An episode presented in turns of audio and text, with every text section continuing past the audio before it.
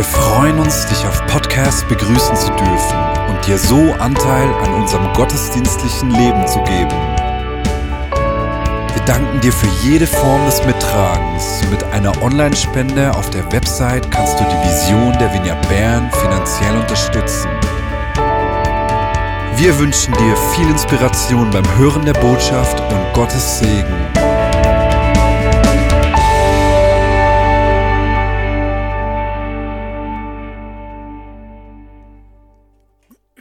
Herzlich willkommen auch von meiner Seite her. Ähm, es ist so eine wunderschöne Gegenwart Gottes hier in diesem Raum und ich bete, dass dieselbe Gegenwart auch dort aufkreuzt, wo ihr oder du dich jetzt im Moment befindest. Nathanael hat es bereits gesagt, wir werden uns auf dem Weg nach Palermo machen.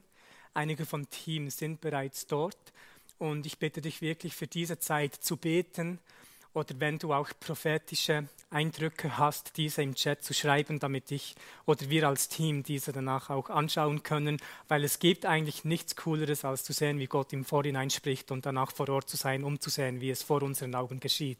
Darum seid ihr alle herzlichst eingeladen, Teil dieses Einsatzes zu sein, durch Gebet oder durch prophetische Eindrücke, die wir sehr ernst nehmen werden. Wir sind mit einer super tollen Gemeinde unterwegs nächste Woche.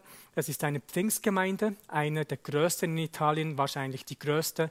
Die haben etwa 4.000 bis 5.000 Mitglieder und wir werden dort hauptsächlich mit den jungen Erwachsenen unterwegs sein, um einfach die Liebe und Kraft Gottes auf den Straßen Palermos zu demonstrieren und uns eigentlich auch mit dem Heiligen Geist füllen lassen.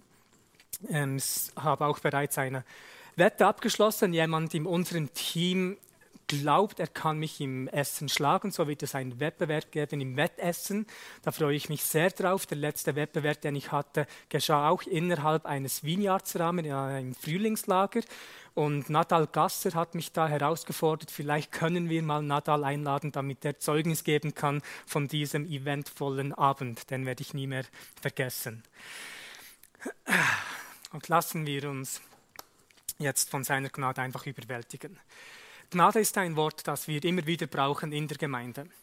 Das Wort Gnade ist aber auch weit über die Gemeinde hinaus bekannt. Sowohl Christen oder Nichtchristen, Leute, die in einer Gemeinde aufgewachsen sind oder nicht, haben wahrscheinlich das Wort Gnade bereits in den Mund genommen oder haben es sicherlich mehrmals gehört. Alleine durch das Lied Amazing Grace wurde das Wort Gnade weltweit bekannt. Und daher gehe ich auch davon aus, dass die meisten das Wort Gnade irgendwie bereits im Mund genommen haben.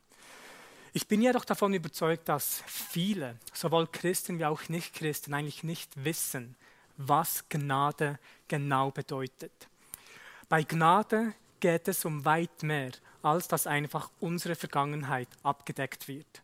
Gnade ist die unverdiente, unverdiente Gunst Gottes oder seine übernatürliche Befähigung, die uns in eine vielversprechende Zukunft hineinleitet. Wenn die Bibel über Gnade spricht, spricht sie in erster Linie nicht von der Barmherzigkeit Gottes, die uns von irgendeiner Strafe bewahren soll. Gnade ist mehr als Barmherzigkeit. Gnade ist im Kern barmherzig, aber sie ist dennoch dazu da, uns in unsere gottgegebene Bestimmung hineinzuleiten. Daher war es nie die Geschichte, dass, dass wir schlecht waren und Gott uns durch seine Gnade vor etwas gerettet hat. Das ist nicht die Geschichte, es ist zwar die Wahrheit und Teil der Geschichte, aber dennoch ist diese Geschichte zu kurz und zu klein für unseren großen Gott, weil Gott hat uns nicht vor etwas gerettet, sondern für etwas. Und das ist ein großer Paradigmenwechsel, wenn man sich das so überlegt. Daher kommt Gnade nicht, um uns von der Vergangenheit zu befreien, sondern um uns für unseren Auftrag zu bevollmächtigen. Es ist ein Auftrag, der absolut unmöglich ist, bis seine Gnade hineinkommt.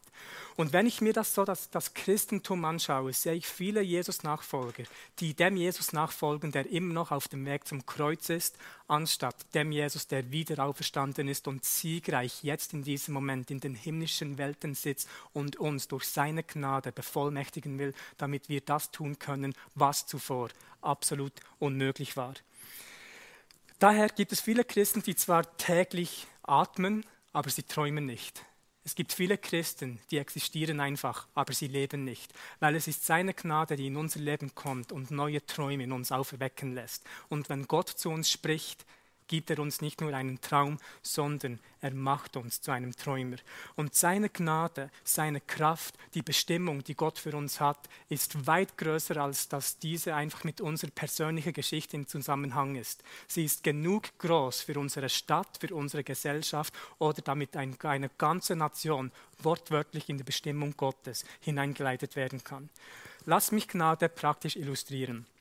Sagen wir, heute ist Sonntag, Morgen hättest du ein sehr wichtiges Treffen. Du hast mit deinem Chef über Wochen hinweg diesen Termin geplant und weil du so nervös bist, kannst du heute Abend kaum schlafen und vielleicht ist morgen drei Uhr und endlich kannst du einschlafen. Dennoch wächst du am Morgen auf, Montagmorgen, und du merkst, dass du dich komplett verpennt hast. Du beeilst dich, bist völlig gestresst, gehst mit dem Auto zur Arbeit und weil du Zeit aufholen möchtest, drückst du so richtig aufs Gaspedal. Du rufst in dieser Zeit deinem Chef an, um ihm mitzuteilen, dass du leider zu spät kommen wirst. Und weil an diesem Tag sowieso alles schief läuft, wirst du noch von einem Polizisten erwischt und du weißt sofort, dass du eigentlich an diesem Moment eine Buße von mindestens 200 Schweizer Franken zahlen musst. Diese Note ist leider nicht echt. Jetzt, wenn dieser Polizist ein gerechter Polizist ist und dem Gesetz folgt, wird er dir diese Buße geben. Ein barmherziger Polizist aber wird sich deine Geschichte anhören und sagen, hey, weißt du was, einfach dumm gelaufen, du musst diese Buße nicht, nicht zahlen. Ein gnädiger Polizist aber würde in seine Hosentaschen hineingreifen und dir 5000 Schweizer Franken geben und sagen, hey, einfach ein schlechter Tag, damit dieser wieder gut wird. 5000 Schweizer Franken, lade all deine Mitarbeiter zum Mittagessen ein, kauf ihnen ein tolles Geschenk und möge dir auch etwas richtig Cooles gönnen. Gnade kommt und bevollmächtigt dich, etwas zu tun, was du zuvor nicht tun konntest. Es nimmt dich und deine ganze Umgebung in die gottgegebene Bestimmung hinein. 5000 Schweizer Franken, die sind leider auch nicht echt. Nochmals zusammenfassen. Gerechtigkeit ist es, die Konsequenz oder die Strafe zu bekommen, die man verdient. Barmherzigkeit hingegen ist es, die Strafe nicht zu bekommen, die man verdient hätte. Gnade hingegen ist es, etwas zu bekommen, das man nicht verdient hätte. Die Barmherzigkeit nimmt uns aus der Vergangenheit. Seine Gnade bringt uns in die gottgegebene Zukunft.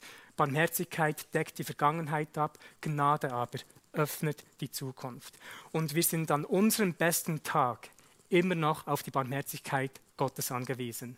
Und an unserem schlechtesten Tag können wir immer noch auf die Gnade Gottes zählen. Es ist seine Barmherzigkeit, die uns täglich ins Bett bringt, aber es ist seine Gnade, die uns täglich aufweckt. Daher wiederhole ich mich ein bisschen. Die Hauptgeschichte war es nicht, dass Jesus ans Kreuz ging und für uns starb. Nochmals, das wäre eine super Geschichte. Diese Geschichte alleine würde uns immer noch dazu bringen, uns jeden Sonntag zu vereinen, um Gott durch unsere Anbetung ihm alle Ehre zu geben. Aber weil er nur auferstanden ist und uns durch seine Gnade übernatürlich bevollmächtigt, weil er den Tod überwunden hat, geht es nicht darum, dass Jesus für uns starb, sondern dass er jetzt in uns lebt. Der Kern des Evangeliums ist es nicht, dass Jesus lebte und starb, sondern dass Jesus starb und jetzt lebt. Und das tut er weiterhin auf der Erde, indem er durch dich und mich wirken möchte. Deshalb haben wir nicht nur das Privileg am Sonntag, uns zu vereinen, um Gott anzubeten, sondern sind dazu bestimmt, Jesus Christus tagtäglich in unserem Umfeld durch seine Gnade sichtbar zu machen. Denkt daran, Jesus Christus ist nicht die Hoffnung der Herrlichkeit. Die Hoffnung der Herrlichkeit sind auch sicherlich nicht wir. Aber biblisch gesehen ist es die wunderschöne Kombination von Christus in euch, das die Herrlichkeit der Hoffnung ist, wie das der ähm, Kolosser Kapitel 1, Vers 29 sagt. Christus in euch, die Hoffnung der Herrlichkeit. Das bedeutet, ohne Christus können wir nicht, aber ohne uns will Christus nicht. Es braucht diese wunderschöne, gottgegebene Kombination. Und das ist genau die Kombination, worauf unsere Schöpfung wartet. Es heißt im Römer 8, Vers 19, Denn das sehnsüchtige Harren der Schöpfung wartet auf die Offenbarung der Söhne Gottes. Leute, die Schöpfung wartet auf die Offenbarung der Söhne und Töchter Gottes. Die Schöpfung wartet darauf, dass wir endlich kapieren, wer diesen Jesus in uns ist und wer wir in diesem Jesus sind. Die ganze Umwelt wartet darauf, dass wir diese Offenbarung endlich erhalten, wer wir eigentlich sind.